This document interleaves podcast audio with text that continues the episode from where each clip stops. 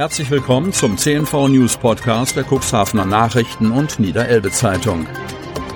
In einer täglichen Zusammenfassung erhalten Sie von Montag bis Samstag die wichtigsten Nachrichten in einem kompakten Format von sechs bis acht Minuten Länge. Am Mikrofon Dieter Büge.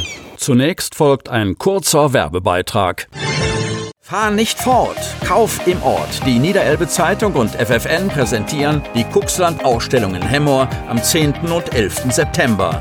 Zahlreiche Aussteller präsentieren sich eingebunden in ein buntes Rahmenprogramm für Jung und Alt sowie eine Automeile direkt im Zentrum in Hemmoor. Der Eintritt ist frei. Infos unter www.hemmoor.com. Freitag, 2. September 2022. Bleikenschule wird neu gebaut. Cuxhaven. Die Hängepartie um Bleiken und Gorch-Fock-Schule ist vorbei. Landkreis und Stadt haben sich auf eine Lösung geeinigt. Der Landkreis wird für die Bleikenschule, heute Haupt-, künftig Oberschule, einen Neubau auf einem zurzeit städtischen Grundstück hinter den BBS am Fuß- und Radweg zwischen der Straße am Meierhof und dem Delftstrom errichten. Oberbürgermeister Uwe Sandja und Landrat Kai-Uwe Bielefeld informierten am Donnerstagvormittag zunächst die Fraktionsspitzen aus Kreistag und Rat über das Verhandlungsergebnis. Wenig später dann die Schulleitungen Clarissa Schröder, Bleikenschule und Katja Arnold, Gorch-Fock-Schule. Wie schon unter den Verwaltungen soll es von Seiten der Politik breite Zustimmung gegeben haben, berichteten Bielefeld und Santja. Beide rechnen damit, dass der Beschluss zum Neubau in der Kreistagssitzung am 14. September gefasst wird. Bis dahin haben auch alle städtischen Gremien inklusive des Rats getagt, so Santja. Eine Beschlussfassung in der Stadt ist vorerst nicht nötig. Ein Beschluss des Kreisausschusses für den Neubau der Bleikenschule liegt bereits vor. Der Kreistag hatte die Verwaltung beauftragt, noch einmal Alternativen zu prüfen. Dabei seien keine anderen praktikablen Lösungen herausgekommen, so Bielefeld. Für ihn ist der angepeilte Weg die klarste, vielversprechendste und realistischste Lösung, die auch die Doppelnutzung des Schulhauses in der Rathausstraße durch Stadt und Kreis beendet. Hätte der Landkreis die Immobilie übernommen, hätte eine Lösung für das Stadttheater gefunden werden müssen. Auch eine Beteiligung des Kreises an der Finanzierung eines Neubaus einer Grundschule auf dem Gelände des Tennisclubs Cuxhaven wäre schwer zu begründen gewesen, weil der Grundschulbau keine Landkreissache ist. Dieser Vorschlag ist vom Tisch. Die Stadt werde, so Uwe Santja, unter Einsatz erheblicher Mittel das bislang auf eine weiterführende Schule zugeschnittene Gebäude in der Rathausstraße grundschulgerecht umgestalten. Das Raumangebot verspreche Reserven für alle Grundschulbelange, Ganztagsbetrieb und möglicherweise weitere Kinder- und Jugendeinrichtungen.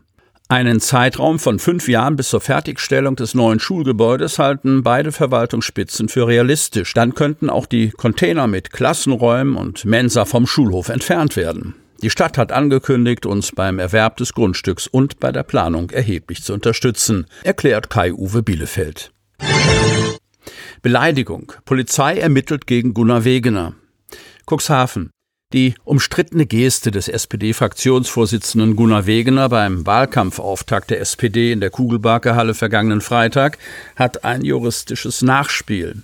Wir ermitteln von Amts wegen gegen Herrn Wegener wegen Beleidigung, sagt Polizeisprecher Stefan Herz. Das sei immer dann der Fall, wenn die Polizei Kenntnis über eine Straftat erhalte, auch ohne, dass eine Anzeige vorliege.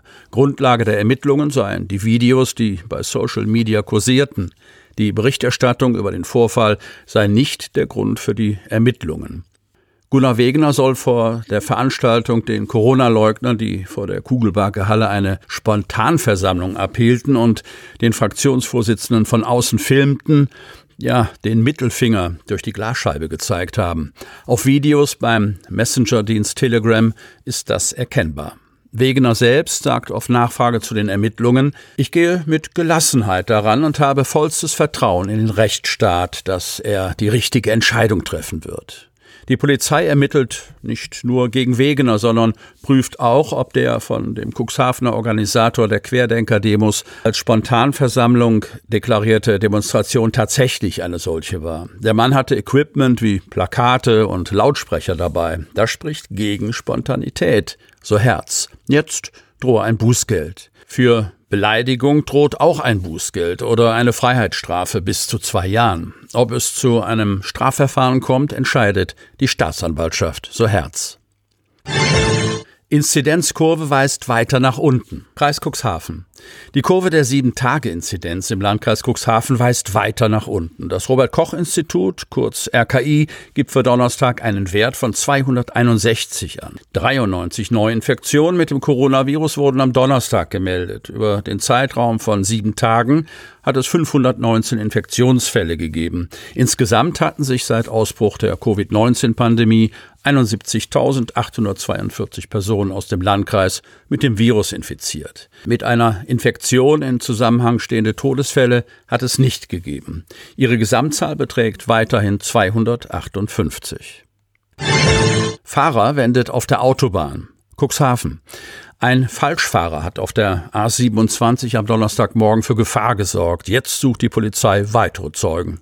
Gegen 7.30 Uhr gingen bei der Polizei mehrere Meldungen über den Falschfahrer ein. Nach bisherigen Erkenntnissen war der Fahrer eines weißen Transporters zunächst an der Anschlussstelle Altenwalde vorschriftsgemäß auf die Autobahn in Richtung Cuxhaven gefahren. Dann habe der Verkehrsteilnehmer aber noch im Bereich des Beschleunigungsstreifens gedreht und sei anschließend als Falschfahrer auf dem Überholfahrstreifen in Richtung Bremen unterwegs gewesen, teilt die Polizei mit. Ein Lkw-Fahrer habe die Situation frühzeitig erkannt und geistesgegenwärtig seine gelben Rundumleuchten eingeschaltet. Ein Unfall konnte so verhindert werden, so die Polizei. Laut Polizei hätten nach aktuellem Kenntnisstand zwei weitere Verkehrsteilnehmer abbremsen oder ausweichen müssen. Ein Strafverfahren wegen Gefährdung des Straßenverkehrs wurde eingeleitet. Trotz des sofortigen Einsatzes mehrerer Funkstreifenwagen war der Transporterfahrer nicht mehr zu finden. Dieser hatte vermutlich abermals gewendet oder war an der Anschlussstelle Nordholz abgefahren, so die Polizei. Zeugen werden daher gebeten, sich beim Polizeikommissariat Geestland zu melden.